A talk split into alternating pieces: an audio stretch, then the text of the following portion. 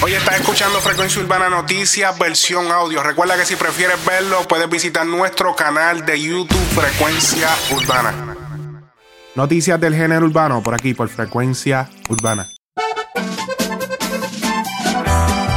Está corriendo el rumor de que Tekashi 69 sería liberado de prisión en 72 horas. El reporte fue dado por el portal On Smash y mencionaron que el gobierno federal de los Estados Unidos y el fiscal general desestimarían todos los cargos en contra de 69 debido a la obvia cooperación que ha tenido durante los últimos meses contra la ganga Nine Trade. Al mismo tiempo también el portal TMC reporta de que Tekashi se encuentra súper nervioso eh, a la espera de obviamente su sentencia o de lo que se vaya a decidir en el caso. Que by y su familia y él sometieron unas cartas eh, pidiéndole al juez, obviamente, como que eh, sea benevolente con la sentencia o con lo que vaya a decidir. Como quien dice, como que cógelo suave, estoy arrepentido. Vamos a leer un poco de la carta que envió el mismo Tekashi al juez del caso. La carta, como pueden ver, es oficial, tiene la dirección oficial de la corte, el nombre del juez que es Paul A. Engelmeyer y dice lo siguiente. Querido juez Engelmeyer, a medida que se acerca el día de mi sentencia me veo más y más abrumado por las emociones más que por ninguna otra cosa, estoy extremadamente agradecido por esta oportunidad para comunicarle mi arrepentimiento a usted, su señoría, acerca de mi situación. Me resulta difícil encontrar las palabras apropiadas para describir cómo ha sido mi vida en el último año. Honestamente, es como si mi mundo se estuviera viniendo abajo. No hay excusa, justificación ni disculpa lo suficientemente buena en este mundo para explicar mis crímenes. Estando preso he tenido tiempo para meditar sobre la locura y estupidez de mis decisiones. Me despierto cada mañana preguntándome, ¿mereció la pena? Sé que mi vida nunca será la misma, pero tengo la esperanza de que este cambio vaya a ser mejor, porque por encima de todo, aún me considero un ejemplo a seguir para millones de personas como artista, como celebridad y como ser humano. Estoy contento de que el público pudiese ser testigo de cómo he tenido que lidiar con las consecuencias de mis actos, porque siento que esto arroja luz acerca de todo lo que trae consigo el asociarse con bandas criminales. Sé que forma parte del plan que Dios tiene reservado para mí y estoy seguro de que estoy listo para afrontar esto de ahora en adelante. Antes de mi arresto me desvinculé públicamente de mi asociación con los Nine Trade, pero sabía que esto tenía un precio. Sabía por mis incidentes pasados que la banda buscaría venganza por haberlos denunciado públicamente. Antes de mi detención fui secuestrado por miembros de la banda y pude saber que la madre de mi hijo estaba manteniendo relaciones sexuales con uno de los acusados y que me estaban robando cientos de miles de dólares. Sentí alivio cuando fui detenido por el gobierno porque me sentía atrapado, como si la banda tuviese el control sobre mi vida y como si nunca fuese a ser capaz de poder escapar de su control. Necesitaba hacer algo antes de que fuera demasiado tarde. Soy consciente de que me he puesto en esta situación debido a las decisiones que he tomado. Sé que no soy una víctima porque mis acciones contribuyeron a este desastre. He tenido tiempo de sobra para reflexionar y desde que me detuvieron me he preguntado, ¿te arrepientes por lo que sucedió o te arrepientes porque te atraparon? Sé que estoy arrepentido por lo que sucedió porque he sido bendecido con el regalo de una oportunidad que es un sueño para la mayoría de las personas. Pero la fastidié al rodearme de la gente equivocada y engañarme a mí mismo, cuando en realidad debería haber sido fiel a mí mismo y a mis fanáticos. Pido perdón a las víctimas afectadas por mis acciones, a mis fanáticos que me aprecian y que se sintieron confundidos, a mi familia que depende de mí y a esta sala por el desastre al que he contribuido. Estoy verdaderamente arrepentido por el daño que he causado. Si se me da una segunda oportunidad, no decepcionaré a este tribunal y dedicaré una porción de mi vida a ayudar a otras personas para que no cometan los mismos errores que yo cometí. Atentamente, Daniel Hernández. Ok, ahora prácticamente escuchándolo de su boca. Digo, no de su boca porque lo dije yo, pero sí de su puño y letra. Todo lo que estaba pasando backstage, todo lo que se sabía, pero esta vez confirmándolo él mismo. O sea, ellos me robaron, eh, se tiraron a mi mujer, me tenían atrapado, me tenían haciendo lo que ellos querían que yo hiciera. ¿Qué opinas tú? ¿Hizo bien Tekashi en chotear en esta situación, en meterse a sapo, como sea que se diga en tu país? ¿Qué opinas? Déjalo en los comentarios. ¿Qué opinas tú de este caso? Yo creo que esto no va a terminar en totalmente clean, sin ningún tipo de cargo. Yo pienso que le van a dar alguna probatoria y obviamente lo van a sacar de prisión, pero va a terminar con algún cargo. No creo que tú salgas 100% clean de una sentencia que iba a ser 47 años en prisión o posiblemente más.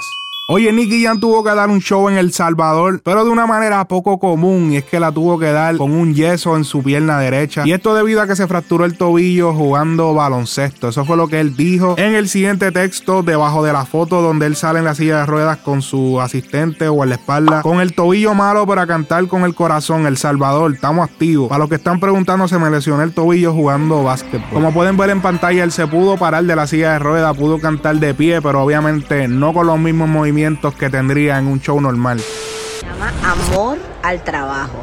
dedicación. O sea, y así todo tiene un flow cabrón. La cuestión es que alrededor de dos días después sale el video donde fue que sucedió esta lesión. Y esto fue durante una salida con quien ahora es su novia llamada Sidney Morrow. Donde fueron a una cancha que se encontraba cerca de donde ellos viven. Y Nicky dijo, oye, esta baby era atleta, tiene 14 años menos que yo, me tengo que lucir al frente de ella, me tengo que rankear, así que voy a jugar como nunca. Y lamentablemente esto fue lo que sucedió.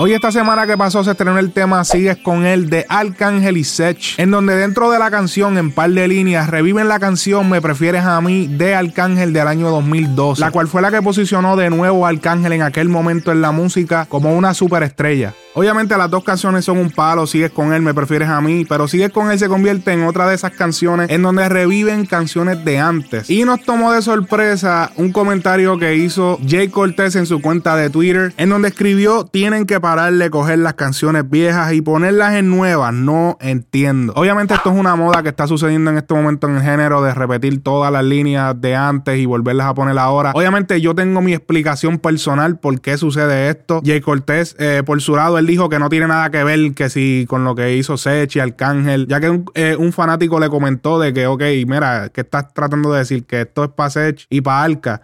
Y él dice, no, o sea, esto no tiene nada que ver con Arcan y Sech, dejen de estar creando eh, guerras que no existen, ni problemas. Y mi opinión personal de, de, por qué está sucediendo esto en el género es porque sencillamente las personas hoy en día tienen la percepción de que todo lo de antes era mejor. Eso sucede en todos los aspectos de la vida, en la mayoría de los aspectos de la vida. Todo el mundo dice, oh, las películas de los 90 eran mejores, las películas de principios del 2000 eran mejores. Hay gente que dice que el cine de los 70 era mejor. Y la percepción de las personas es que la música de antes, o sea que la música del digamos que 2003, 2004 y hasta de antes de eso es mejor que la de ahora. Así que, ¿qué mejor estrategia que incluir líneas de canciones que la gente dice que son las mejores, entre comillas, e incluirlas en las de ahora, en los ritmos de ahora, en las mezclas de ahora, que ahora todo se escucha más clean, más, más, más potente. Y honestamente, no paré más de ahí, sencillamente eso es lo que pasa. Psicológicamente, las personas están programadas para pensar así. Esto obviamente por sentimientos nostálgicos, eh, momentos que vivieron en aquel tiempo con esas canciones. Sencillamente el ser humano eh, juzga las cosas dependiendo la edad que tiene, los recuerdos que tuvo con lo que está juzgando. Así que pienso que es una estrategia que sí se está sobreusando, pero ¿qué podemos hacer? Les está funcionando y honestamente la mayoría de las canciones se escuchan cap. ¿Qué opinan ustedes? Déjenme en los comentarios qué opinan ustedes acerca del reciclaje en el género urbano. Díganme, díganme, díganme. YouTube ahora contará en las listas de Billboards, en la lista de álbum de Billboards para el año 2020. Esto solidifica la posición y la estructura de la plataforma YouTube en la industria de la música. Esto después de que se le haya ajustado la opción de que cuando tú promocionabas o comprando views entre comillas, pues salías en las listas de, de lo que está trending y todo esto por el estilo. Eh, YouTube está tomando más medidas para que todo sea legítimo, ya que se sabe que YouTube es una plataforma forma donde se va a buscar información acerca de canciones y todo esto. Y decidieron dedicarle más seriedad a su plataforma y ya los frutos se están viendo y revistas como Billboards que tienen premiaciones y, y credibilidad a la hora de categorizar canciones y decidir cuál tiene mejores números y cuál no. Y pues ahora oficialmente, entre comillas también, utilizan los números de YouTube para este tipo de categorización. Oye, si estás buscando restaurar tu crédito, comunícate con Sharol García al número 407-520-6151 para que restaures tu crédito. Los servicios son para personas en los Estados Unidos y Puerto Rico.